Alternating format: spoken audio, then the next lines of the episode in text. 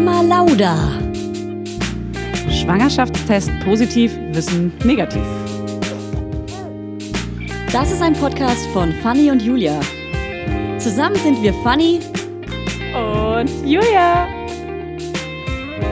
Und die Kinder denken, wir sind die Erwachsenen. as if. Guten Tag, Julia. Schönen guten Tag, liebe Hallo. Fanny. Könntest du, ich wollte dich gerade Franzi nennen. Könntest du ein Hey. bisschen langsamer reden, wollte ich dich gerade fragen? Kann ich nicht. Ganz viele denken, dass ich Franzi heiße, weil Fanny ein offizieller Spitzel. Spitzname für Franziska ist und für Stefanie. Und du guckst Scherz. gerade so mit so bösen, geschlossenen, fast schon ganz Scherz, zuen Augen, als wärst du sauer deswegen. Saui. Ist das ein Ding? Mach, sowas macht mich saui. Ähm, ein Kumpel von mir, den kennt ihr ja alle, Pauli, der mit dem Hosenschnall. Pa- Peinlich, Pauli. Peinlich, peinlich. Der äh, nennt mich immer Francesca. Okay. Ganz schlimm. Der hat mich auch so eingespeichert im Ich Telefon. den Namen aber nicht. ganz, ganz toll. Oh nö, hör mal auf. Also wenn eure Kinder so heißen, ich finde den super Kinder. süß. Wenn ihr so heißt, finden wir es einfach nur gut. Okay, cool. Stimmt. Wir haben heute Besuch von einer, ähm, von einer Frau. Von der Frau. Von einer Frau. Überraschung. Die heißt Theresa Bü Bücker. Bücker.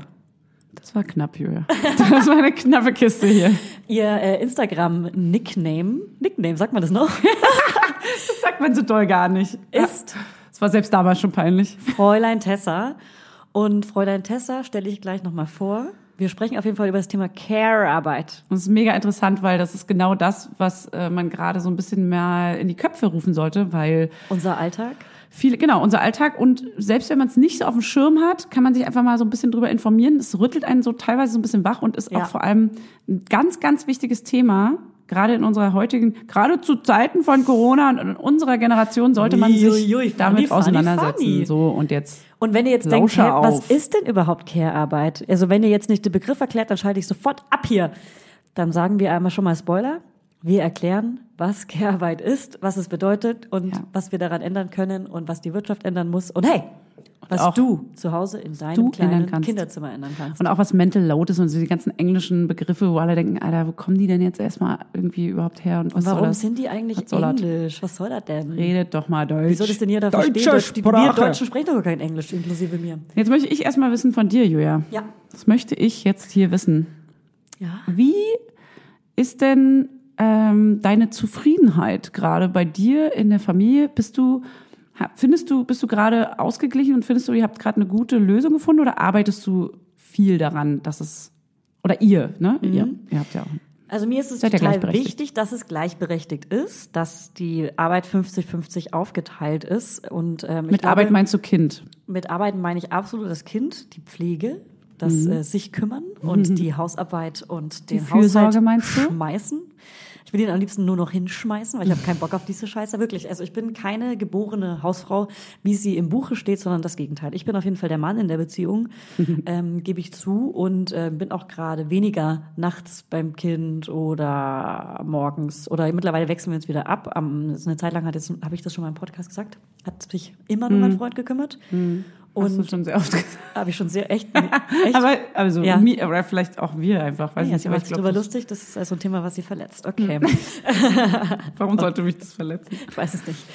Ähm, genau, aber deswegen, wie, ob ich zufrieden bin, ja und nein. Ich finde die Aufteilung sehr gut, aber es ist immer noch nicht perfekt für die Paarbeziehung.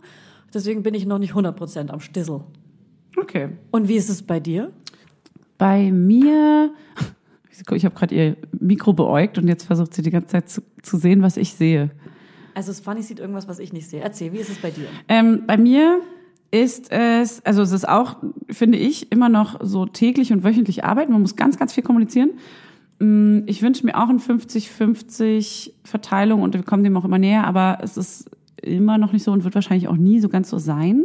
Aber es sind nicht die konservativen, altmodischen Gründe größtenteils, sondern es ist einfach die, ja, die Logik, die da einfach irgendwie auch mitspricht. Und ähm, ja, alteingesessene ähm, Gewohnheiten auch so. Und ich reiße auch gern Sachen an mich und so Sachen. Also es kommt, spielt so alles mit rein. Deswegen, man muss ja dann auch ehrlich zu sich selber sein. Man kann ein Reißer, Ja. Wie eine Hyäne. Ja. Wie die Hyäne bei König der Löwen? Die Hella von aber, Sinne? aber, aber die Verrückte. Die das von- geweihte Land?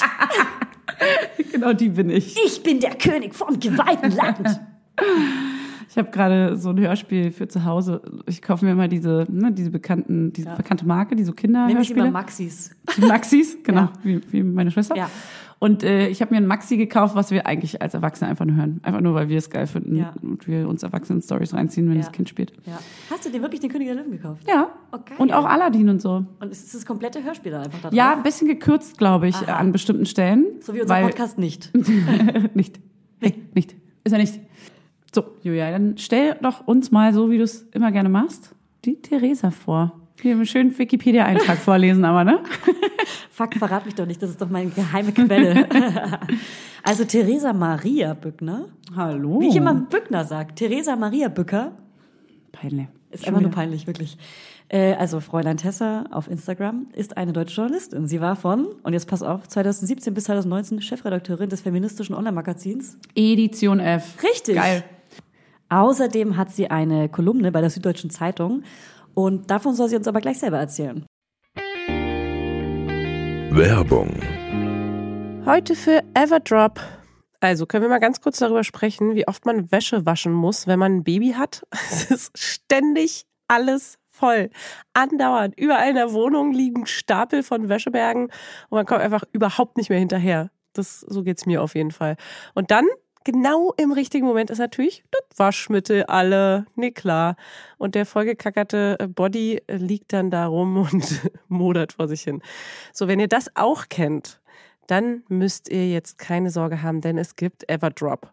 Das junge Unternehmen aus München hat es sich zum Ziel gesetzt, Einwegplastik und überflüssige Chemie aus den Haushalten zu verbannen. Neben Reinigern und plastikfreien Spülmaschinentabs, die übrigens gerade Stiftung Warentestsieger geworden sind, und alle herkömmlichen Brands geschlagen haben, gibt es auch Waschmittel. Das passt sich eurer Wasserhärte an und riecht richtig lecker und frisch nach Zitrone, Lavendel und Zedernholz. Und für die Babysachen nutze ich am liebsten das Sensitivwaschmittel, das ohne Enzyme, Duft- und Farb- und Konservierungsstoffe ganz besonders für empfindliche Haut geeignet ist. Alle Everdrop-Produkte könnt ihr entweder einzeln kaufen oder im flexiblen Abo. Das ist ja noch viel geiler. Da müsst ihr ja gar nicht mehr dran denken. Da könnt ihr ja einfach nur noch das Abo nutzen und müsst nie wieder an Waschmittel denken. Das wird nämlich richtig bequem, ohne dass ihr dran denken müsst. Einfach in einer Papierverpackung zu euch nach Hause geliefert und so spart ihr euch auch noch das Schleppen. Schleppen mögen wir ja auch nicht, weil wir haben ja schon das Baby und die Kinder in einem Arm wahrscheinlich und den Rest in der anderen.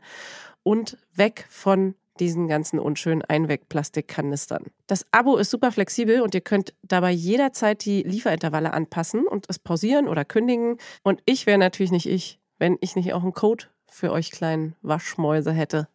Mit Mama20 groß geschrieben und zusammen spart ihr jetzt bis Ende Mai 20% auf alle Starter- und Sparsets. Und zu so einem Set bekommt ihr zu den Waschmitteln sogar auch noch eine richtig hübsche, hochwertige Aufbewahrungsbox dazu, ihr kleinen Mäuse. Der Code gilt für den Einzelkauf oder die ersten Abo-Bestellungen aller Starter- und Sparsets. Also zum Beispiel auch auf Stiftung Warensets, Testsieger, Spülmaschinen, Tabs. Das ist ja wie ein Zungenbrecher. Also, ihr findet alle Infos natürlich auch nochmal in den Show Notes. Werbung Ende. So, sie sitzt jetzt endlich bei uns. Theresa ist da. Oder sollen wir dich eigentlich Fräulein Tessa nennen? Nee, um Gottes Willen. Du bist Theresa, aber auf Instagram Fräulein Tessa. Ja, das ist mein Internetname wahrscheinlich seit 20 Jahren. Und wie kamst du dem so. Namen? Den hat eine Freundin mir gegeben, ähm, also wirklich noch als, als wir Jugendliche waren. Und das war einfach ganz lange immer in allen sozialen Netzwerken Ja. mein Name. Und deswegen habe ich den so beibehalten. Und äh, ja, bin, bin so mit dem auch verwachsen. Ich bekomme ja, bekomme ja öfter mal Fragen, so, Fräulein, ist das nicht eigentlich ein total patriarchales Ja. Wort? Und, äh, aber aber also diese Bedeutung hat es für mich nicht, weil das einfach so ein Spitzname ist. Ja. Und man hat ja, man hat ja einfach so einen Online-Namen oder ich habe den einfach noch. Ja. Das ist ja auch ein.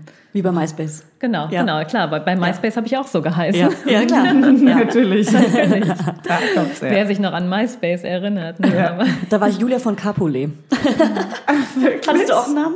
Nee, ich war nicht bei MySpace. Also ich war da, aber Ach, so kurz, dass Okay, es nicht. krass. ja. ja, und für mich ist das eigentlich immer ein Zeichen, wenn, wenn Menschen sich wundern, dass sie, dass sie wenig über Netzkultur wissen. Ja, ja, finde ich auch. Ein bisschen schade eigentlich. Ja. Und du hattest gerade einen Podcast bei der, äh, in der, auf der Süddeutschen Zeitung. Oben drauf. ähm, und da hast du auch Themen wie Care-Arbeit aufgegriffen und auch andere Themen, oder? Ja, genau. Also der Podcast war der Verlängerung von der Kolumne, die ich beim SZ-Magazin schreibe. Die Kolumne heißt Freie Radikale. Und äh, da geht es auch viel um Familienthemen, weil es Gesellschaftsthemen sind. Und wir gucken immer so ein bisschen, welche utopischen Ideen gibt es und, und was könnte man verändern. Und dann haben wir eben noch fünf Podcast-Folgen aufgenommen. Mhm. Sind leider nicht mehr geplant aktuell. Mhm. Äh, die Kolumne schreibe ich gerade noch weiter. Ja, Genau, gestern habe ich über Kinder und Jugendliche in der Corona-Krise geschrieben, mhm. davor die Woche darüber, ähm, was, äh, was man mit der Idee machen könnte, alleine ein Kind zu bekommen, ohne mhm. Partnerin oder Partner. Mhm. Interessant, auf jeden Fall. Und äh, die findet man, ähm, wo findet man die? Ähm, beim SZ-Magazin online und gerade schreibe ich sie zweiwöchentlich. Dienstags kommt sie immer. Okay, cool. Dann ähm, würde ich auf jeden Fall schon mal voraussagen, du sitzt neben zwei Frauen, die sich mit dem Thema nicht halb so gut auskennen wie du. Und deswegen sitzen wir hier auch zusammen, ähm, weil das Thema Care-Arbeit auf jeden Fall super wichtig ist. Fanny und ich können ja mal ganz kurz erzählen, wie es bei uns ist. Also mein Freund und ich versuchen uns 50-50 aufzuteilen. Gerade ist er 60-40, im Sommer war ich 60, er 40. Ähm, weil er, das wurde ausgerechnet mit einem ja, Taschenrechner. Wir haben das ausgerechnet, ja, so mit einer kleinen Lesebrille. Und ähm, wollten auf jeden Fall unbedingt eine Folge drüber machen, weil wahrscheinlich viele Hörerinnen auch einfach nicht in der Stadt leben und dieses Thema aufzudröseln, was ist überhaupt Care-Arbeit? Warum sind die Begriffe Englisch? Warum Mental Load? Warum Care-Arbeit? Warum Pender, äh, Gender Pay Cap? Ähm, wie kommt das äh, in die Dörfer, wenn das so englische Bezeichnungen hat? Vielleicht kannst du uns da ja ein bisschen weiterhelfen. Also weil du auch gleich schon mit den Prozenten einsteigst, ich glaube, erstmal weiß niemand, was Care-Arbeit ist ja. im Grunde. Deswegen sollten wir vielleicht erstmal, erstmal erklären, was, was, was ja. um mhm. was geht's hier überhaupt. Mhm. Das ist tatsächlich interessant, dass, dass der Begriff mittlerweile auch so präsent ist. Weil als ich die Kolumne über Care-Arbeit geschrieben habe, habe ich tatsächlich auch mit äh, der Redakteurin überlegt, können wir den Begriff in die Überschrift packen? Mhm. Liest das dann überhaupt mhm. jemand? Genau, ja, das haben wir jetzt auch das haben wir jetzt auch gefragt, genau, und, äh, und dann haben wir nach Alternativen gesucht mhm. und uns gefragt, wie nennt man das eigentlich noch? Wo kommt auch dieser Begriff plötzlich her? Wie hat mhm. man das eigentlich früher genannt? Mhm. Es gibt im Deutschen, ähm, gerade auch in, im wissenschaftlichen Bereich, wo man sich mit diesen Themen beschäftigt, wird es auch Fürsorgearbeit genannt. Ähm, mhm. Ich glaube, früher, vielleicht als, als wir so Kinder waren, hat man es wahrscheinlich einfach Hausarbeit mhm. genannt. Mhm. Ja. Mhm.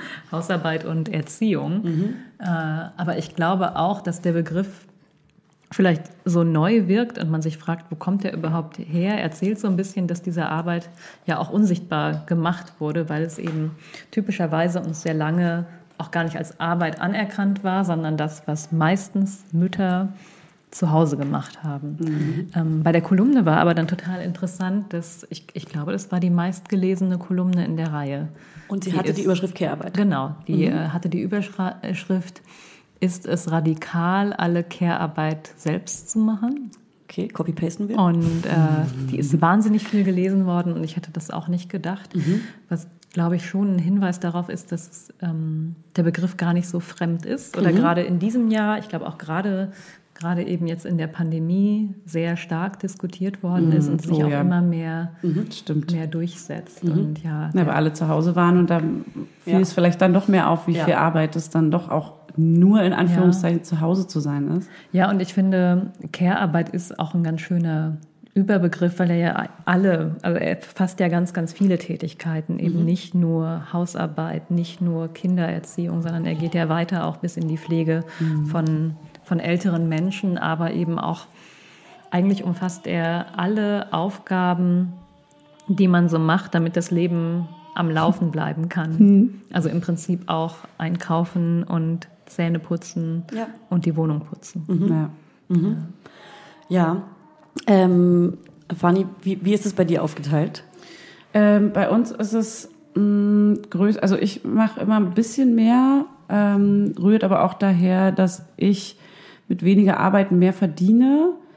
Also es ist gar nicht so dieses klassische. Alt, ne, was heißt klassische? Ja, es ist ja größtenteils klassische, aber ja. dieses alte Modell, die Frau ist zu Hause, der Mann arbeitet, das ist es gar nicht, weil wir arbeiten gleichermaßen und teilen uns das. Aber das erste Jahr war schon, sag ich mal, 80-20 und jetzt, nachdem äh, probieren wir es 50-50 zu machen, ist aber auf jeden Fall 60-40 ungefähr jetzt, seit Kindergarten quasi. Ähm, aber wie gesagt, auch nicht, also das ist einfach so in Absprache, weil ähm, ich halt das Glück habe, mit weniger Arbeit einfach schneller Ja. Geld zu verdienen. Deswegen Ja. ist es einfacher für mich zu Hause zu sein. Sie Oder Lotto. ich kann es überhaupt nicht. ich spekuliere an der Börse. Ähm, und Theresa, wie ist es bei euch eigentlich? Du hast zwei Kinder. Und das haben wir am Anfang wahrscheinlich schon gesagt. Aber genau, du hast zwei Kinder. Das eine hören wir hier auch Das drin. eine hören wir im Hintergrund ein bisschen. Äh, und es ist so sieben, acht, neun Monate ich schätze alt. mal, genau, ich fühle, es Ich, ist, warte mal. es ist ein Schreien Ich von einem sieben Babysommelier. Monate alten. Ja, genau. Wie ist es bei euch? Ähm, ja, also ich könnte tatsächlich gerade keine genaue Prozentzahl sagen. ähm, Die habe ich auch erfunden. ja, Das kann nur ist ja- Julia. Ich glaube, das kann man schätzen und ich glaube, man liegt Ja. dann wahrscheinlich immer total daneben. Ja, safe. weil wir uns gerade auch, äh, auch da eingrooven und durch die Pandemie einfach nochmal alles auch, auch so verändert war. Und ähm, ich glaube, im Kopf haben wir schon, dass es irgendwann gleichberechtigt geteilt ist. Gerade ist es so, dass ähm, mein Partner macht ein ganzes Jahr Elternzeit. Wir waren jetzt aber das erste halbe Jahr gemeinsam zu Hause. Ich habe natürlich im Wochenbett auch, auch nicht gearbeitet. Und dann haben wir immer überlegt, wie machen wir es? Bleibe ich länger in Elternzeit, weil ich bin freie Journalistin. Und durch die Pandemie war gar nicht klar, bekomme ich überhaupt Aufträge? Ähm, wie kann ich überhaupt arbeiten? Und deswegen haben wir jetzt, glaube ich, die ersten sechs Monate uns relativ gut aufgeteilt, obwohl ich immer punktuell schon gearbeitet habe und er dann das Kind hatte.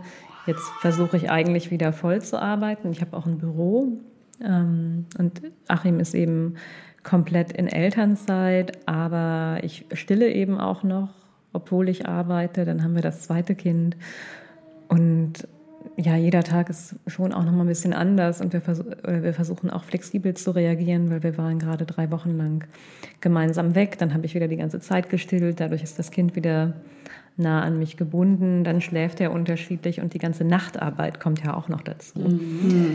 Also ähm, Nachtarbeit mit Kind, meinst du? ja, ähm, die ja häufig bei der Person ist, die stillt, wenn gestillt wird. Und also es gibt ein ganz tolles Buch. Ich weiß nicht, ob ihr das schon gelesen habt. Das ist auch dieses Jahr erschienen von Patricia Camarata über Mental Load. Oh. Den Begriff musst du noch gleich nochmal Ja, erklären. kann ich auch nochmal noch mal, erklären. Ähm, die, das Buch ist super und deswegen auch für alle Geschlechter geschrieben, weil es sehr, hat einen sehr pragmatischen Ansatz, wie man eigentlich Care-Arbeit und zum Thema Care-Arbeit gehört eben auch das Thema Mental Load, wie man einmal eine gute Bestandsaufnahme darüber macht, wie es eigentlich aufgeteilt ist und wie man es dann verändert. Und Mental Load beschreibt die Prozesse, ich glaube, den meisten Frauen muss man es wahrscheinlich gar nicht erklären. Das ist alles, was so hinten im Kopf rattert. Die To-Do-Liste, die Einkaufsliste. Ich muss an das noch denken. Ich muss einen Kinderarzttermin machen. Ähm, ich muss, genau, also vieles, was eben auch nicht ausgesprochen wird, was in unserer Gesellschaft gerade leider noch typischerweise bei Frauen liegt, weil wir so erzogen worden sind und es sehr oft von unseren Müttern noch abgeguckt haben. Auch dass- einkaufen fürs Baby, shoppen, Kleidung. Genau, einkaufen. Kleidung. Genau, da, da habe ich nämlich letzte Woche erst äh, drüber gesprochen. Das ist ja so interessant, dass es Plattformen gibt, die Mami-Kreisel heißen. Ja, krass. Und anscheinend äh, Gar nicht drüber nachgedacht. Ausschließt, ja. ja, aber auch anscheinend das ganze Thema Nicht gebrauchte. Babykleidung Ja. weiterzugeben, Ja. Wahrscheinlich zu 95 Prozent bei Frauen liegt. Und man fragt sich, warum ist das eigentlich so? Ja. Oder wenn es neue Kinder im Freundeskreis gibt, warum regeln das meistens die Frauen untereinander, Ja. dass sie ihren Freundinnen Ja. Babykleidung schenken? Warum machen das ja, aber warum machen das Männer nicht auch äh, untereinander? Und dann meinte ich aber auch, ja, es heißt Mami-Kreisel, es schließt Väter aus. Aber wenn ich jetzt dazu im Vergleich auf eBay Kleinanzeigen gucke, Mhm. wer verkauft denn da die Babykleidung, dann ist das Geschlechterverhältnis da auch nicht großartig anders. Und Würdest du, kurze Zwischenfrage, würdest du sagen, dass es ähm, zu 100% anerzogen ist oder würdest du auch sagen, dass es äh, uns teilweise ähm, in den Genen mitgegeben wird, dieses, diese, die Frauen, als die Sammler, die Männer, die Jäger, das ganze. Also in den Genen auf gar keinen Fall. Ähm, Da würde ich nicht sagen, dass die Geschlechter da unterschiedliche Prädispositionen haben, dass ihnen irgendwas näher liegt. Das kann man pauschal einfach nicht sagen. Heißt, wenn es jetzt einfach, ähm, wenn man in einer komplett anderen Community aufwachsen würde, wo es einfach schon immer die Männer waren, dann wäre es komplett, also Ja. dann würden die auch aufwachen, wenn das Kind schreit und so. So Sachen meine ich dann auch damit. Weil das ist ja so diese Sensibilität, die die Mütter ja, so ein also da, ja, da, tatsächlich auch. Also man weiß ja auch, dass sich die Hormonspiegel bei Männern verändern, wenn sie Väter werden. Also der Testosteronspiegel geht ja runter, so dass sie weicher werden oder auch das, was, was als mütterlicher Instinkt klassifiziert ist, dass sich das eigentlich genauso auch bei Vätern ausbildet. Interessant, Also ja. es gibt aus meiner Sicht keine, keine biologischen Faktoren, die Väter davon abhält, sich genauso um ihr Kind zu kümmern Ja. wie, wie Mütter. Klar, das Stillen äh, oder das Gebären überhaupt. Das wird dann auch immer gesagt, direkt. Genau, aber es, ist, es steht dem eigentlich nichts im Wege, würde ich sagen. Also es ist wirklich vorrangig anerzogen. Okay. Ja. Das ist echt schwer, aus diesen Mustern rauszukommen. Auch gerade wenn man viel mit Freunden und älteren ähm, Bekannten auch, die auch nochmal Kinder kriegen, irgendwie redet. Das ist so tief verankert und so schwer dagegen anzukommen, weil es gibt dann diese ganz vielen Pauschalbegriffe, die man sagt, ja, also du bist halt die Mutter und also klar, dir fällt es ja auch einfacher, du hast es halt in den Genen, du bist äh, über die Hormone. Also das, es gibt so, es ist echt ähm, für viele, glaube ich, nicht denkbar, da rauszukommen. Und das wird, glaube ich, auch noch viele Generationen dann irgendwie brauchen, oder? Bis man da so. Ja, also was ich, äh, was ich von vielen Männern höre, was glaube ich ein wichtiger Punkt ist, ist, dass ihnen oft Vorbilder fehlen. Ja. Ja, und wir eben total. ganz viel über Vorbilder lernen und wobei ich, ich das auch so ein bisschen kritisch sehe, weil wenn ein Mann in sich spürt, er möchte sich gerne viel um sein Kind kümmern. Dann braucht er kein Vorbild. Nee, also Nee. dann ist es ja auch eine Frage halt. von Ja. Selbstbewusstsein, genau. Es gibt auch keine, also für uns auch keine Frauenvorbilder in den Vorständen Nee. und trotzdem versuchen wir das Ja. Beste, also das Beste draus Ja, oder ich würde, ich würde ja auch sagen, ähm, halt. ich meine, ich bin auch in der Generation aufgewachsen, da gab es ja das Modell Elternzeit, Elterngeld noch überhaupt nicht und typischerweise ist die Mutter zu Hause geblieben. Also für diese Form, die, die viele Frauen heute leben, die Kombination von Berufsleben und Kindererziehung. Da hatten wir ja auch keine Vorbilder für und wir Ja. versuchen es trotzdem. Deswegen Ja. ja. auch die Frage an die Männer. Genau. Könnt ihr euch immer auf die Ausrede zurückziehen? Ja. Es gibt ja eigentlich keine Vorbilder. Ja, genau. Also ich glaube, es würde insgesamt helfen, es aber immer darauf zu schieben, dass es keine Vorbilder gibt, mm, Ja. finde ich ein bisschen Ja. schwach. Ja, aber das ist ja auch genau das Ding, da haben wir vorhin ähm, auf dem Weg zu dir ähm, auch drüber gesprochen. Es ist halt ähm, natürlich einfach, sich da so rauszureden. Und es ist auch anstrengend, dagegen anzugehen, weil also du musst ja dich damit auseinandersetzen, beschäftigen, es einfach auch machen so und das also gerade so diese ganzen feministischen Themen und auch die ähm, diese Care-Arbeit so in den Kopf reinzubekommen, ist halt erstmal Arbeit, weil du musst dich erstmal überhaupt damit auseinandersetzen, dass es uns anders angezo äh, anerzo angezogen wurde, anerzogen wurde und dass du einfach einmal switchen musst. So, das, also ich glaube, das ist ganz, ganz schwer für ganz, ganz viele Menschen und viele sind einfach genervt davon. Auch jetzt fange ich wieder an mit so, oh ja, muss ich jetzt Vorständin sagen oder muss ich jetzt, äh, so, dann, dann hört es schon auf. Da ist schon die Sch- Schwelle und das ist nur ein Wort mit einer In-Endung. Und also das, das finde ich ganz schwierig bei vielen. Ja, ich, ich, ich glaube, das muss man wirklich einmal verstehen, dass Gleichberechtigung anstrengend ist. Also es erfordert ja immer eine sehr bewusste Reflexion und eine Auseinandersetzung, auch Dialog, also A in der Beziehung, aber auch im, im Freundeskreis. Und ich hatte ja eben das Buch von der Patricia Camerata empfohlen, wo sie ähm, wo sie quasi erklärt, wie macht man eigentlich eine, eine Bestandsaufnahme, wer macht eigentlich was in der Beziehung und ist da vielleicht ein Ungleichgewicht? Und was man da einfach alles auflisten muss und sich mal bewusst machen, eben wie dieses, wer denkt daran, dass das Kind bald eine größere Schuhgröße hat und kauft die Schuhe? Und wie, wie beziffert man sowas auch zeitlich? Ja. Und dass da aber bei vielen Paaren dann wirklich der Groschen fällt, wenn man ein- einfach wirklich mal auflistet, Ja. was sind diese ganzen Sachen, an die man denken muss, wo man nicht sagen kann, das dauert eine Stunde, aber es ist eben diese To-Do-Liste, die immer im Hintergrund sich aktualisiert und, und ich glaube, was einfach auch wichtig ist, dabei zu sehen, dass es Energie und Kraft kostet. Oh ja. Ja. Weil also gedankliche Arbeit ähm, ist eben auch Arbeit, auch Ja. wenn man nicht sagen kann, ich habe dafür vier Stunden im Büro gesessen, sondern es ist das, was Frauen häufig betrifft, eben diese Gleichzeitigkeit und auch diese, diese Fragmentierung ihrer Zeit oder ihres Lebens, weil dann hat man fünf Minuten und in den fünf Minuten versucht man nochmal bei der Kinderärztin durchzukommen. Und ich finde, das hat mich, ähm, das hat mich äh, damals schon gestresst bei meinem ersten Kind oder auch jetzt. Ähm, ich brauche, um gut arbeiten zu können, so Zeit am Stück, die nicht unterbrochen ist. Und diese Unterbrechungen, also das weiß man auch aus der Arbeits- und Organisationsforschung, das betrifft nicht nur Eltern, sondern auch Menschen, die im Büro und bei ihrer Arbeit viele Unterbrechungen erfahren. Das ist total anstrengend. Und es ist total entlastend, diese Unterbrechungen zu reduzieren.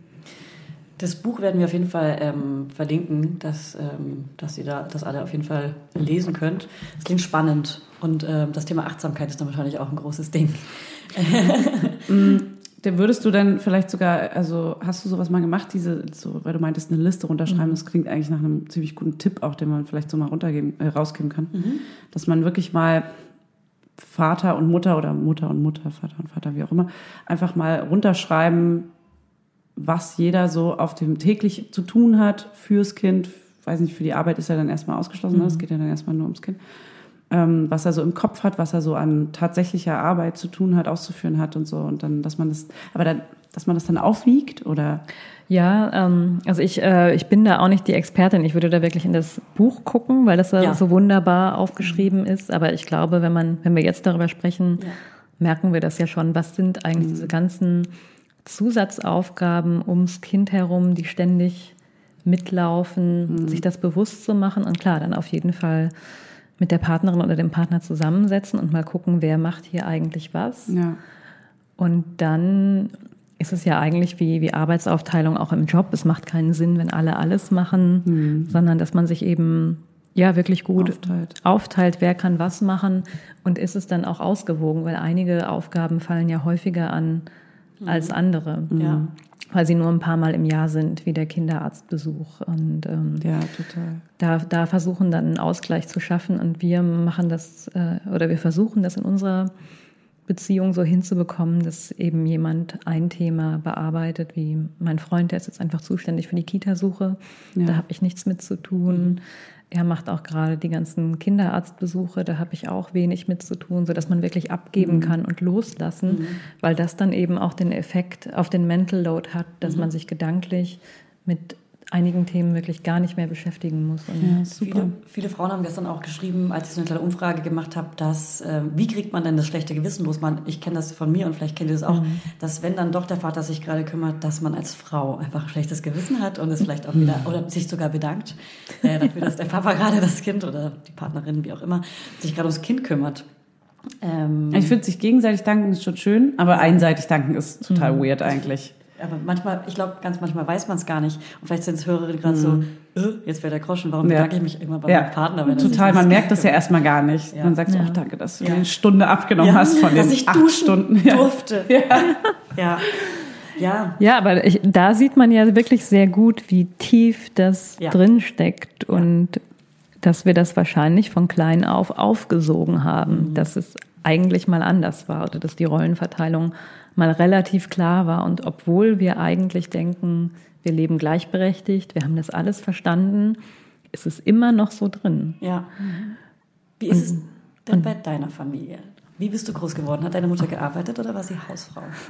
Ja, das, das Wort gibt es ja auch noch. Ja. Ne? Äh, nee, meine Mutter war lange Hausfrau. Ja. Die hat wirklich sehr lange aus dem Beruf ausgesetzt. Die ist äh, Lehrerin, hat dann irgendwann wieder angefangen, aber ich bin in diesem klassischen Ja. Alleiernährer-Setting groß geworden und dann auch noch in Westdeutschland, wo wirklich wenige Frauen berufstätig waren oder, oder Vollzeit berufstätig. Deswegen, ja, und so wächst man dann auf und denkt, Frauen kümmern sich um die Kinder, Männer bringen das Geld nach Hause. Ja. Und wenn man das seine ganze Kindheit und Jugend erlebt, das rauszuprogrammieren, das dauert einfach. Ja. Deswegen das schlechte Gewissen, glaube, wenn man, also wenn man schon reflektieren kann und es wahrnimmt, dass es ja eigentlich schief ist und eigentlich nicht stimmt, dann ist man, glaube ich, schon den ersten Schritt gegangen. Weil was man sich auch immer wieder bewusst machen sollte, ist, dass dieses Familienmodell Alleinernährer oder er arbeitet Vollzeit, sie Teilzeit. Das ist in Deutschland noch sehr weit verbreitet. Und ähm, der Partner Vollzeit, die Partnerin Teilzeit ist das Standardmodell in Deutschland. Es gibt sehr, sehr wenige Paare, wo wirklich beide in Vollzeit oder beide in Teilzeit arbeiten. Das Ja. ist leider der kleinste Anteil nach wie vor. Ja. Und wann hast du gecheckt, so, "Buh, das ist irgendwie un, ungleich verteilt, ähm, da- das wird jetzt mein Antrieb, mein Motor. Ähm, wa- wann hast du das für dich gecheckt?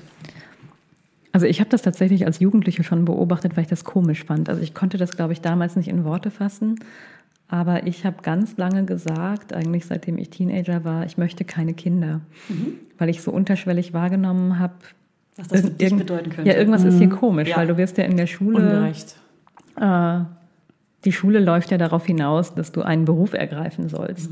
In dem Moment, wo du aber keine berufstätigen Frauen siehst, denkt man sich ja so, hm, äh, das kann ja, also ich habe dann einfach lange gedacht, so wenn ich einen Beruf haben will, kann ich keine Kinder haben oder habe die als Hindernis wahrgenommen. Deswegen wollte ich ganz lange keine haben.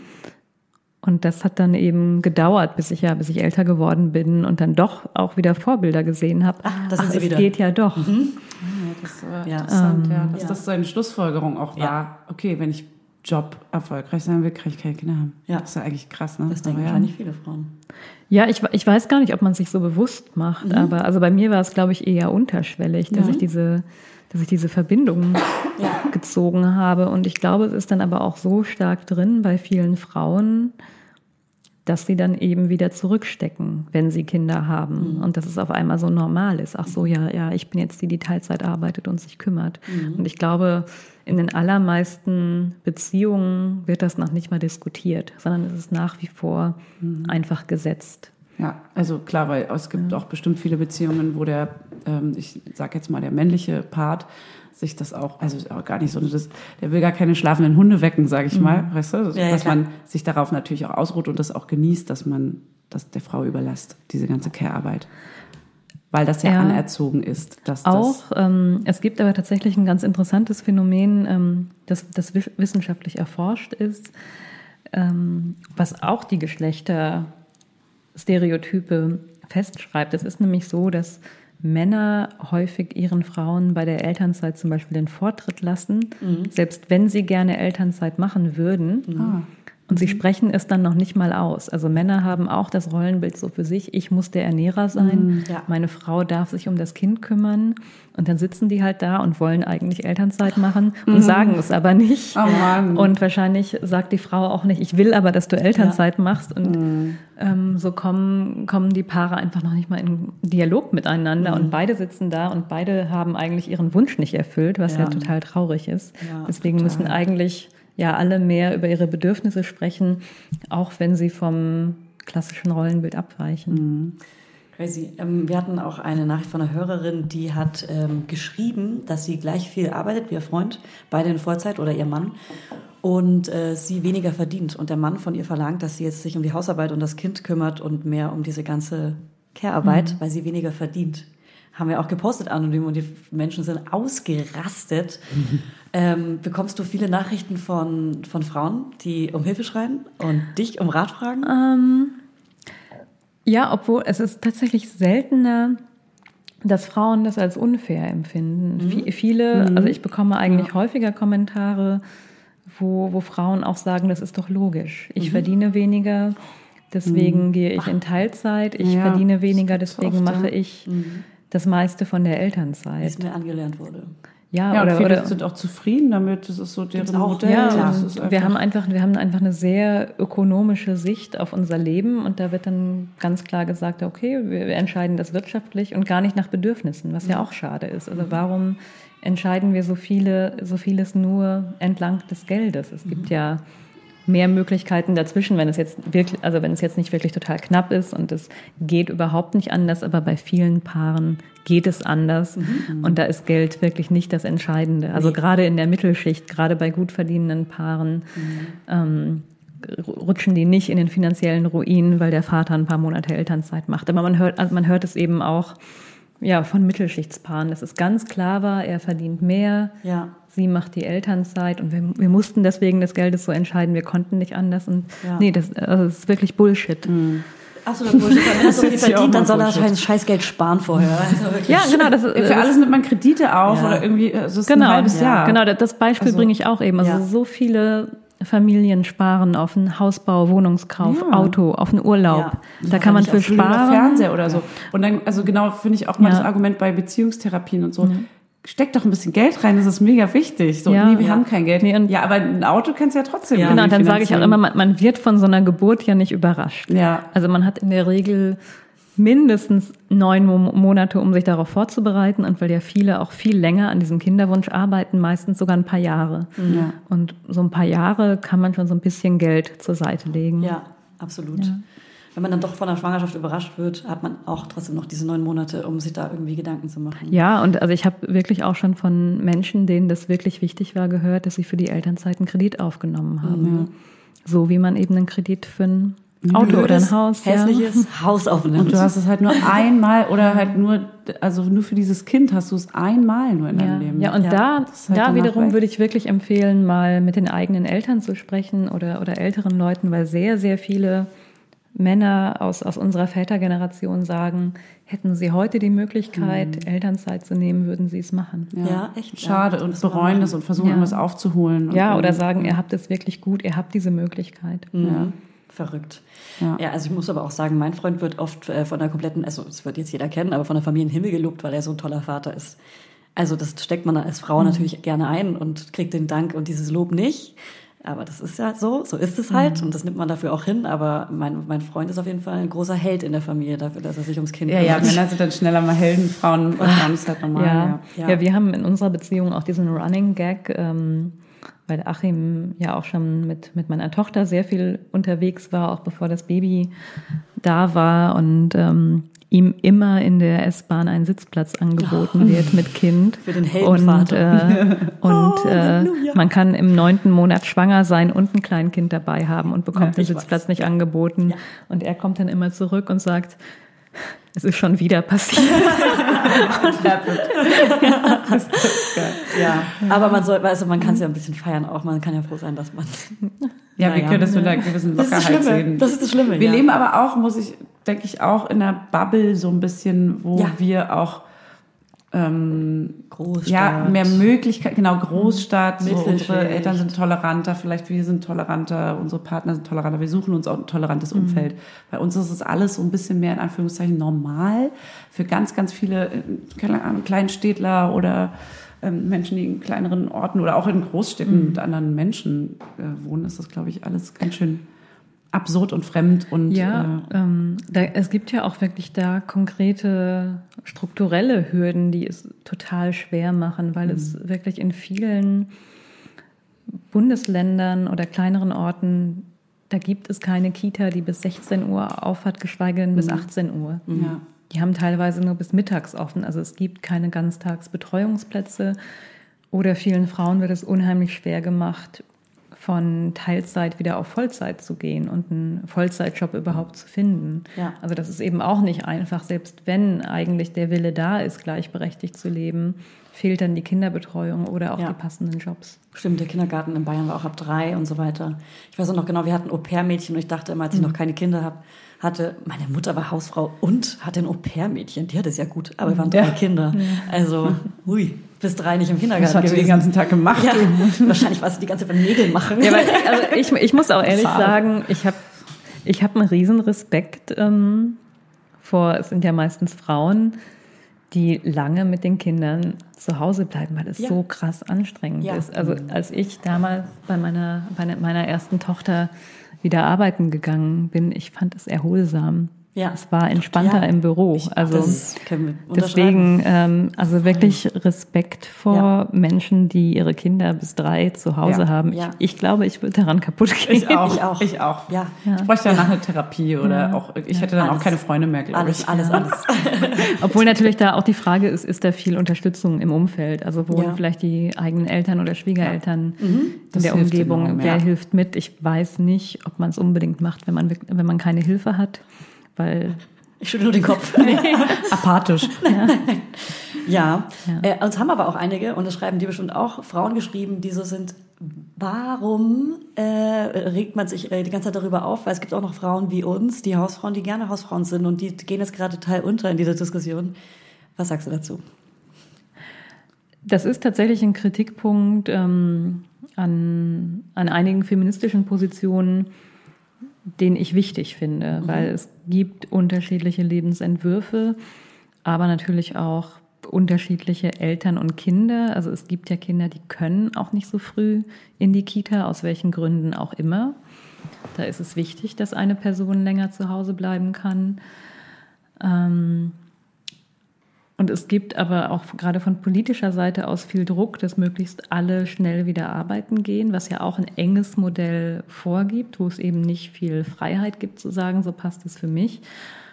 Was ich aber wichtig finde, ist, dass alle wissen, was die Entscheidungen bedeuten ähm, und davon dann nicht überrascht werden, beziehungsweise wir uns dafür einsetzen, dass es politisch anders wird, weil es ist ja leider so, dass häufig Frauen länger zu Hause bleiben, länger aus dem Beruf aus, aussetzen, darüber weniger verdienen, kein Geld ansparen können, äh, was sich ohnehin schon auf die Rente auswirkt, wenn Frauen lange in Teilzeit arbeiten. Oh ja. Und sich dann aber zu fragen, was passiert eigentlich im Augenblick einer Trennung? Und das haben eben ganz viele nicht auf dem Schirm, weil die meisten für sich sagen, so, nee, meine Beziehung ist sicher, wird mir nie passieren, aber da können wir ja auch einfach Zahlen gegenhalten. Also so, es gehen einfach wahnsinnig viele Beziehungen kaputt. Sehr viele Eltern trennen sich. Und auch wenn es unromantisch ist, würde ich wirklich immer empfehlen, dieses Szenario mitzudenken und zu gucken, was passiert im Falle einer Trennung. Kann ich mich dann selber finanzieren? Wie sehen meine Finanzen aus? Habe ich noch einen Job oder von, von wem bin ich dann abhängig? Und das, ich glaube, da tun sich nach wie vor viele schwer, weil das das Thema Liebe anschneidet. Ähm, Das ist, macht keinen Spaß, darüber nachzudenken. Ja, aber es ist wahrscheinlich gut. Aber es ist sehr, sehr Ja. wichtig. Deswegen Ja. also finde ich, das muss man nebeneinander setzen. Also es ist völlig legitim, länger mit den Kindern zu Hause zu bleiben. Wenn man aber möchte, dass es wirklich auch eine, eine gute Wahl ist Mhm. und für alle möglich wird, dann brauchen wir auf der anderen Seite die politischen Lösungen, Mhm. die eben äh, gucken, dass es Alleinerziehenden gut geht und Mhm. dass Alleinerziehend nicht so stark in Verbindung steht mit Armut, was es ja, Ja. gerade immer noch Und was denkst tut. du, wäre die politische Sonst sitzt Lösung? man da. Ja. Also wir brauchen Lohnstrukturen, die es Alleinerziehenden möglich machen, von einem Teilzeitgehalt zu leben. Das wäre total wichtig, weil es für Alleinerziehende sehr, sehr schwierig ist, in Vollzeitjobs zu arbeiten. Deswegen braucht man gute Löhne, ähm, ja auch schon bei Teilzeit oder bessere Unterhaltsregelungen auch. Sehr viele getrennte Väter zahlen keinen Unterhalt. Der Unterhaltsvorschuss wurde immerhin erweitert, was schon mal gut war, aber er ist immer noch relativ niedrig. Weißt du die Zahl? Äh, Ich weiß die genaue Zahl nicht, aber es wurde auch ausgeweitet. Es wird jetzt länger gezahlt. Ich glaube, es wurde vorher nur bis 12 gezahlt, jetzt doch bis 18. Aber es ist immer noch zu wenig. Ja.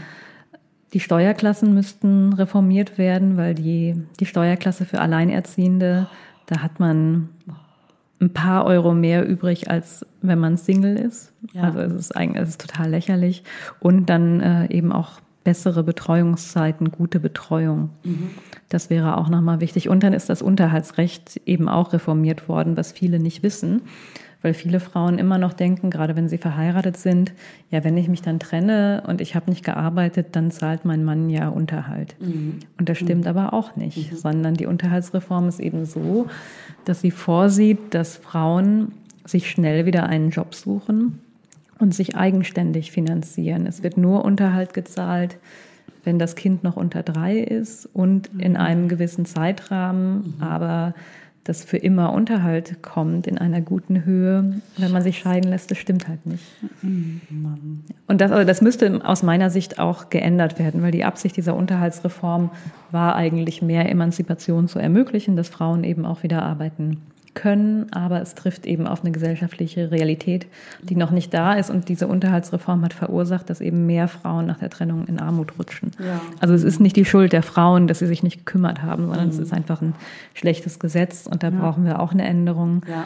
Aber ja, ein Schritt Schwer, wäre, dass es wirklich, wirklich alle wissen und darauf Ja. aufbauend dann auch Ja. Entscheidungen treffen können. Dafür ist halt das Bewusstsein überhaupt erstmal wichtig, das Ja. Bewusstsein zu schaffen bei allen Frauen und Männern.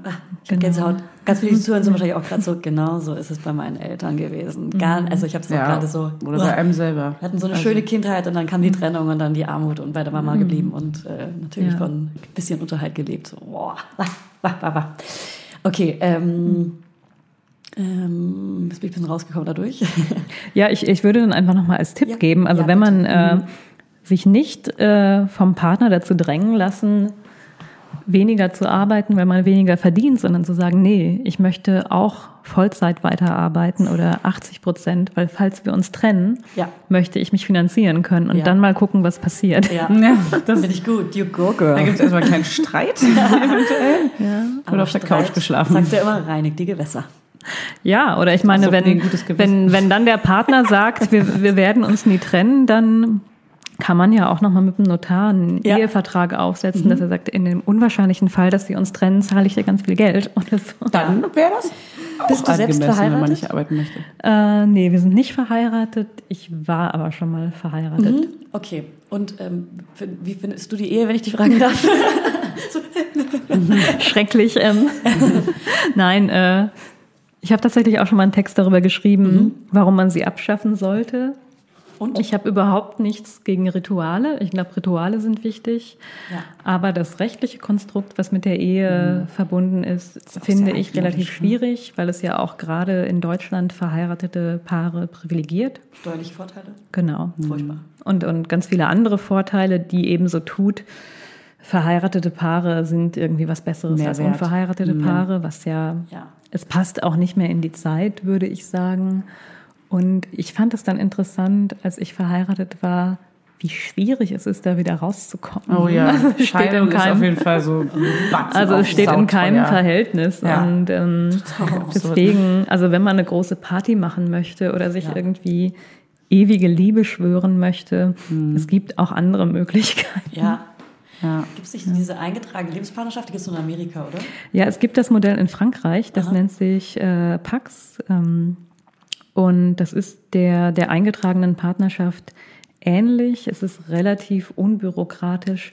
Und ich meine, dass es so wäre, dass man mit einer einfachen Mitteilung Ja. ans Amt das dann wieder auflösen Ja, kann. Also, in, weil in Deutschland ist es ja wirklich so krass patriarchal, gibt es ja das Trennungsjahr. Und da wird ja quasi gesetzlich verordnet, du musst jetzt noch mal ein Jahr darüber nachdenken, ob du dich wirklich trennen möchtest. Sicher, sicher, sicher. Ja. Sicher, sicher, sicher, sicher. Ah, denk nochmal nach. Wir gehen jetzt beide nochmal nach Hause und denkt nochmal darüber nach. Ja, Ja, ist ja auch hart, wenn man vor allem, wenn man Kinder hat. ja. Ja. Okay. Ja, so, aber auch ohne Ehe. Also das ist immer hart. es ist immer hart. Trennung Trennung ist mit Trennung. Kindern, ja. Ja, okay. Und äh, Care-Arbeit, Pandemie können wir noch kurz ähm, an, an uns nehmen. Und zwar, warum wird Care-Arbeit nicht staatlich sub subventioniert? Das Wort, was ich nicht aussprechen kann. Äh, das ist eine gute Frage. Ja. Müs müsste es ja eigentlich, Ja. weil ähm, es ist ja so, dass Care-Arbeit gemacht werden muss. Sonst würde unsere ganze Wirtschaft auch überhaupt nicht funktionieren. Weil wir ja auch nur zur Arbeit gehen können, weil irgendjemand morgens die Kinder anzieht und sie zur Schule bringt. Ähm, und es ja da wiederum auch Leute gibt, die sich kümmern. Und ähm, also es ist einfach ein ganz wichtiger Teil unserer Wirtschaft. Es müssen ja auch weiterhin Kinder geboren werden, weil sonst haben wir A, keine Menschen, die in der Wirtschaft arbeiten und auch keine, die die Wirtschaftsgüter, die es gibt, konsumieren. Also wenn jetzt alle in den Gebärstreik treten, treten weil, weil Care-Arbeit problematisch ist, dann hilft das unserer Wirtschaft auch nicht weiter. Deswegen haben wir ja auch ein Interesse eigentlich daran, dass es fair behandelt wird. Und ähm, ja, das ist ein politisches Thema, was bearbeitet werden muss. Und wir brauchen da den Ausgleich, weil das Care-Arbeit nicht bezahlt wird oder auch da, wo sie professionalisiert ist, zum Beispiel in der Pflege, was jetzt in der Pandemie ja auch ein wichtiges Thema war, eben eine sehr geringe Wertschätzung hat, weil sie hat den Wurzeln im Privaten. und Tätigkeiten, die eher aus dem Privaten kommen, die auch eher in Verbindung mit Frauen gebracht werden, wie eben Pflege, Erzieherinnen, die sind traditionell schlecht bezahlt und das hat keinen logischen Grund, weil Pflege ist eine sehr schwere Arbeit, ist eine Ja. sehr, man braucht eine gute medizinische Ausbildung, sie ist körperlich sehr anstrengend Ja. und es ist jetzt kein leichter Job, bei dem man sagen kann, ja, es ist keine harte Arbeit, sondern es ist sehr harte Arbeit. Und wenn man da Kriterien anlegt, wie Arbeit bewertet wird, müsste das eigentlich sehr gut bezahlt sein. Also brauchen wir Lohnerhöhungen in den Bereichen, aber auch Modelle dafür, wie kann eigentlich private Care-Arbeit vergütet werden oder wie kann sie fair aufgeteilt werden. Es wäre ja auch eine Möglichkeit zu sagen, wir versuchen es wirklich möglich zu machen, dass in Familien eben in einem ähnlichen Umfang gearbeitet wird und dann beide noch Zeit für die Care-Arbeit haben, wenn wir kein Modell finden, wie man sie entlohnen kann. Aber solange die Care-Arbeit wirklich vornehmlich bei Frauen ist und sie dadurch Nachteile bekommen in dem Geld, was sie zur Verfügung haben oder auch einfach in der freien Zeit, die wir zur Verfügung haben, haben wir einfach keine Gleichberechtigung, keine Geschlechtergerechtigkeit. Ja, so ist es. Eine Seite haben wir noch gar nicht so richtig äh, beleuchtet, hatten wir vorhin auch kurz das Thema alleinerziehende Eltern. Da ist natürlich so 50-50, ja, gibt's halt nicht, muss halt 100 Prozent geben. Beziehungsweise hast du vielleicht einen Partner, mit dem du das ja trotzdem aufteilst. Da ist es dann wieder das Gleiche. Aber wenn man das jetzt alles allein übernimmt, ähm, hat man auch wenig Möglichkeiten. Also weiß auch nicht, ob das immer so gewertschätzt wird, ob die Leute wirklich merken, was, wenn man Arbeit und äh, Kind und äh, Hausarbeit komplett selber übernehmen muss. Ja, und deswegen, also ich, meine Idee wäre, dass es sehr gut wäre, wenn wir Wirtschaft so um Alleinerziehende rum organisieren und wirklich gucken, welche Familien brauchen die meiste Unterstützung. Und Alleinerziehende können einfach anders arbeiten als, als ein Paar. Ja. Und es sind einfach mehrere Millionen Menschen in Deutschland. Und es wird immer so getan, als Als wäre es eigentlich so eine kleine Gruppe. Nischengruppe. Ja. Nee, es sind total, also Ja. jedes, ich glaube, jedes fünfte Kind ähm, wächst mittlerweile in der Familie auf, wo nur ein Elternteil Ja. da ist. Es sind total viele. Deswegen müssen wir unsere gesellschaftliche Realität und die wirtschaftliche Realität eben ganz stark an die Alleinerziehenden anpassen. Ich hatte nämlich gestern auch so eine Diskussion, weil ich eben oft reingebe, Vollzeit muss eigentlich weniger werden. Und dann schrieb aber eine Frau und sagte, ja, aber mein Partner und ich, wir äh, arbeiten gerne 40 Stunden und wir kriegen das alles hin. Und da habe ich ihr geantwortet, ja, es ist ja schön, dass ihr das alles hinbekommt, aber es ist ja wichtig, mal um sich rum zu gucken und einfach mal zu schauen, wer bekommt es denn nicht hin und warum. Also eine Alleinerziehende bekommt es in der Regel nicht hin, Vollzeit zu arbeiten und sich dann auch, auch noch um die Kinder zu kümmern und genügend zu schlafen und die eigene Ja. Wohnung zu putzen. Und das würde ich mir wirklich von, von mehr Menschen wünschen, dass sie nicht immer sich selber als Ja. Maßstab nehmen Ja, und sagen, wir bekommen es aber alles hin, sondern mal zu gucken, wo existiert denn eigentlich Benachteiligung in unserer Gesellschaft und wo können wir es umgestalten. Das, ja. ganz, ganz wichtiger großer Punkt, weil genau da irgendwie plötzlich man ganz schnell nur bei sich selber ist Ja. und sagt, ja, Ja. komm, sollen sie sich doch mal mehr Mühe geben, sollen sie doch mal mehr arbeiten gehen, soll sie doch das machen oder er das machen.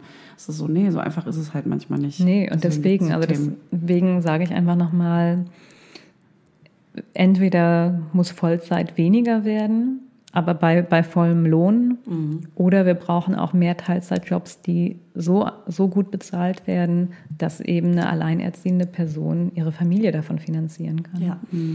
Ja. Amen. ähm, eine Frage war noch öfter gestellt, die würde ich als abschließende Frage jetzt noch stellen. Und zwar, und das haben natürlich meistens die meisten Frauen, also wir haben auch 90 Prozent Frauen, die uns folgen, äh, gestellt, wie man dem Partner denn erklärt, dass es wichtig ist, sich 50-50 oder generell aufzuteilen, so wie es für die Beziehung und für die, für, für die Arbeit gut ist, die Erwerbstätigkeit, sage ich mal. äh, weil das muss man erstmal erklären, ohne Care-Arbeit, Mental Load. Ja, ohne sofort abgestoßen zu werden. Das ist, glaube ich, echt Die Frage ist schwierig. Ja, obwohl muss man es wirklich erklären? Also klar, Ja, muss man, ja, aber ja, sollte man nicht. Also, Wir gehen jetzt mal ins Dorf. Aber wir sind Ja. da noch nicht, wo man es nicht mehr erklärt. also ich, ich hätte ja, wenn ich mich jetzt mal in die Rolle eines Mannes reinversetze oder auch eher egal, wie die, wie die Beziehung aufgeteilt ist. Ja. Ich habe ja ein Interesse daran, dass meine Partnerin oder mein Partner zufrieden ist, dass es dem gut geht. Wenn Und da du in ist, da denkst, ist sich die, toll. ja. Und Du bist ein toller Mann. Oder du denkst vielleicht auch an dich, das ist die allem. Also ich, äh, ich habe ja kein Interesse daran, dass die andere Person in meiner Beziehung ins Burnout rutscht. Ja. Deswegen Ja. finde ich, ist es wichtig, darüber zu sprechen, wie, wie belastet die andere Person ist, wie die Aufgabenverteilung ist. Und dann kann man natürlich auch fragen, hey, du wolltest Kinder. Die Frage bekommen ja berufstätige Frauen dauernd gestellt. Du wolltest doch Kinder, dann kümmere dich dich doch auch jetzt um sie. Und die kann man ja, so zurückgeben. Und äh, also man ist ja nicht nur Vater, um eben Geld nach Hause zu bringen und Ja. einen gute Nachtkuss zu geben. Und es wünschen sich ja zum Glück auch immer mehr Männer eben diese Vaterrolle, wo sie mehr da sein können und eben gleichberechtigt da sein können. Und ich finde, wenn man, wenn man seine Partnerin und seine Kinder wichtig findet, dann ist eigentlich die logische Konsequenz, dass man sich die Care-Arbeit teilt. Das hast du ja schon gesagt, aber trotzdem denkst du in deiner Bubble. Ja. Und du kennst anscheinend viele tolle, tolle, tolle heterosexuelle Beziehungen, wo der Mann auch an die Frau Ich kenne denkt. auch viele Ja. nicht so gut. Ja, ja. Ich glaube, viele sind Aber- auch froh, in Anführungszeichen nur einen Kuss geben zu müssen und dann Ja. ist es damit erledigt. Und das, ich bin ein guter Vater, ich spiele kurze Stunde mit dem Das Kind. Thema wird totgeschwiegen und ich gucke nicht auf meine Frau, sondern Hauptsache ich kümmere mich nicht mit ums Kind. Ne? Ja, aber also Und deswegen ich- ja. trennen sich ja auch viele Genau. Paare. Also ich, ähm, ich lebe nämlich auch in, in dieser Bubble, in der es unheimlich viele getrennte Eltern gibt. Mhm. Und das hat auch damit zu tun, dass viele dieser Frauen Gleichberechtigung wichtig finden und Mhm. irgendwann gesagt haben, ich mache das Stopp, nicht mehr mit. Ja. Und ich würde hoffen, dass sich das auch mehr bei Männern rumspricht. Mhm. Ja. Dass, Ja. Äh, dass sie eben nicht damit durchkommen und dass, wenn sie gerne eine Familie haben möchten, da Gleichberechtigung ein ganz wichtiges Thema ist, weil, ja, weil vielen Frauen es heute einfach wichtig ist. Ja. Und zum Glück ja, also das bekomme ich dann wiederum von der älteren Generation an Frauen gesagt, dass sie eigentlich, dass sie das gut finden, dass viele Frauen das eben dann nicht mehr mitmachen, sondern sich im Zweifel trennen, wenn es nicht funktioniert. Ja. Also liebe Frauen, ich gebe einmal kurz raus. Diese Folge könnt ihr einfach mal eurem Freund, Mann, mal. Partnerin zeigen. Einfach mal laut laufen lassen. Einfach mal laut laufen lassen, unauffällig. Die Grüße gehen jetzt am Schluss raus an dich. Ja, du sprichst jetzt mal deine Frau an, Ja. Freundin. Du nimmst ihr jetzt mal sofort die Arbeit aus der Hand. Vor allem den Mental Load. Ja, und äh, ich, ich empfehle auch immer, sich wirklich mit, äh, mit Fakten zu befassen, weil das ganze Thema ist relativ gut erforscht. Ja. Und äh, es ist zum Beispiel so, dass selbst wenn beide in Vollzeit äh, arbeiten, sich Frauen im Schnitt immer noch mehrere Stunden am Tag in der Woche mehr um Kinder kümmern, was ja auch total schräg ist. Ja. Also ich würde auch wirklich alle auffordern, die sagen, wir arbeiten und äh, erziehen gleichberechtigt, wir leben total gleichberechtigt, sich wirklich mal hinzusetzen und zu schauen, stimmt das eigentlich? Ja. Wer kauft die Kleidung? Wer macht die Arzttermine? Ja. USW. Genau. Und wer ist näher am Burnout als der andere? Genau. Ja. Gut. Wobei man auch wirklich Arbeitsstress nicht mit ähm, Kindererziehungsstress so, ähm, vergleichen darf. Doch, man sollte Mhm. es vergleichen andersrum. Man darf nicht sagen, dass Arbeitsstress stressiger ist, als äh, zu Hause zu sein mit dem Kind, weil das gibt es auch noch da draußen. Ja. Hey, du bist zu Hause mit dem Kind, Ja. ist doch entspannt, die spielt doch den ganzen Tag. Ja, das oder halt- also ich, ich würde auch nicht versuchen, es übers Knie zu brechen und zu sagen, wir, wir machen ab morgen alles 50-50. Ja. Also es gibt zum Beispiel auch das schöne Modell, dass man sagt, in diesem Jahr mache ich mehr, im nächsten du. Also dass man so in Phasen denkt und, und das auch gerade vielleicht am Beruf orientiert. Wenn jemand gerade zwei Jahre lang eine krasse Aufgabe hat, dann unterstützt man den Partner oder die Partnerin eben und also dass es ein Wechselspiel bleibt, das geht natürlich auch. Ich höre ganz oft ähm, auch die Formulierung, ja, im ersten Jahr äh, kann der Mann ja immer nichts mit dem Kind anfangen und so. Das ist auch so ein ganz, ganz Manche Frauen Punkt. können das ja auch nicht. Ne? Ja, voll. Muss Ich man dazu sagen. das auch nicht, Ja. tatsächlich. Ja, Also- und da, also das, da, äh, genau, das war so was, das hätte ich eben gerne auch schon angesprochen. Das ist nämlich dieser blöde Satz, der sich irgendwie so fortsetzt. ja. Und er entspricht ja überhaupt nicht der Realität. Also ich könnte jetzt meinen Freund rüberholen und ihn fragen, weil natürlich kannst du was mit dem Kind anfangen. Ja. Also A, genau, Frauen können das auch nicht. Das Ja. Kind Also spricht halt nicht mit dir. Erwachsene können das einfach mit Nee. einem Baby, was nichts kann, kannst du natürlich Nein, aber auf der anderen Seite sagt mein Freund zum Beispiel gerade auch, wäre ich jetzt die ganzen ersten Monate nicht hier gewesen, ich hätte total viele verpasst. Ja. Natürlich passiert total viel. Also das Kind läuft nicht und das sagt nichts, aber es, es passiert trotzdem total viel. Jeden an dem Tag. ich teilhaben möchte, auch Ja. als Vater. Ja, das stimmt. Absolut. Das wollen offensichtlich viele nicht und da muss man vielleicht. Ja, oder, oder ja. sie machen die Erfahrung erst gar nicht, weil sie eben nicht da sind und weil sie von ihren Kumpels gehört haben, ja, die ersten Monate Ja. kann man mit dem Baby nichts anfangen. Ja, genau. Voll. Ja, also kannst du auch abends ein Bierchen trinken gehen.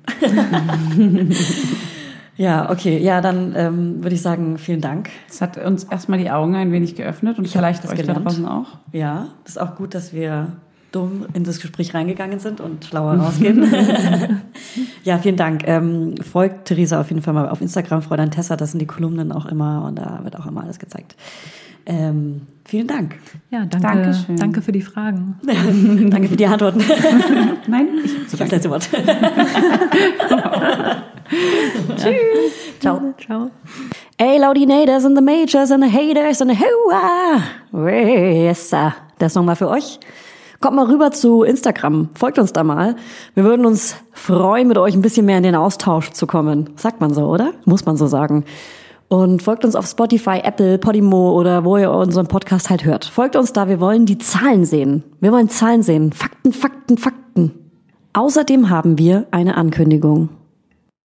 Am Sonntag, dem 1. November, veröffentlichen wir eine Folge und Menschen mit Angstzuständen beziehungsweise unsere schwangeren Laudinators sollten jetzt vielleicht ausmachen, denn wir haben eine Folge über Fehlgeburten und Sternenkinder aufgenommen. Dazu haben wir mit Hebamme Karin Dannhauer und Sissi Rasche gesprochen. Wir haben uns lange, lange, lange Gedanken darüber gemacht, ob wir über dieses Thema sprechen wollen, da wir eigentlich ein Unterhaltungspodcast sind. Aber es ist wichtig, dass wir auch diesen Themen einen Raum geben. Deshalb veröffentlichen wir die Folge am Sonntag, dem 1. November. Wir freuen uns, wenn ihr zuhört. Bis dahin. Ciao.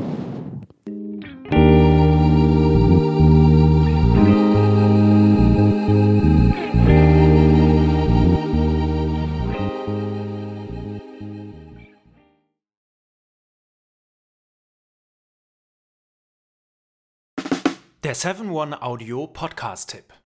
Von einem Moment zum anderen verschwunden, durch einen Schicksalsschlag getrennt oder einem Verbrechen zum Opfer gefallen. Manche Menschen verschwinden spurlos.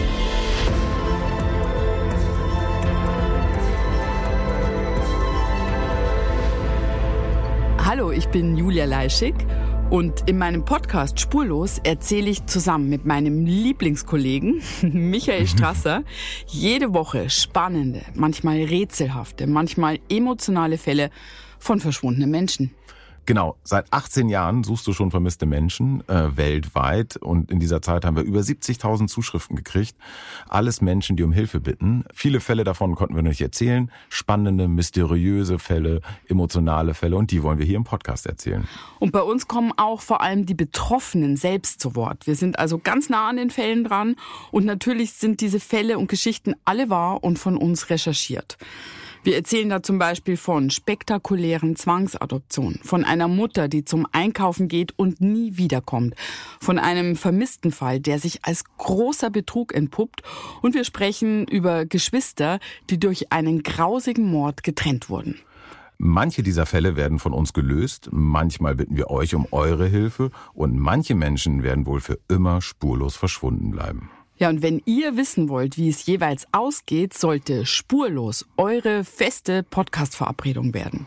Und ich werde natürlich dich, Julia, immer um deine persönliche Meinung, deine Einschätzung zu jedem Fall fragen. Ja, und äh, wir reden auch über hinter den Kulissen. Ja. Ich habe da so einiges zu erzählen, auch über dich, ne? Ja, auch über dich, Julia. Es kommt alles auf den Tisch. Ja, deine Sachlichkeit, dein Technikshaming mir gegenüber. Julia, ich weiß sehr viel über dich. Ich weiß noch mehr über dich. über all das werden wir auf jeden Fall sprechen. Das heißt, es wird auch auf dieser Ebene sehr interessant. Ich hoffe, wir hören uns bei Spurlos.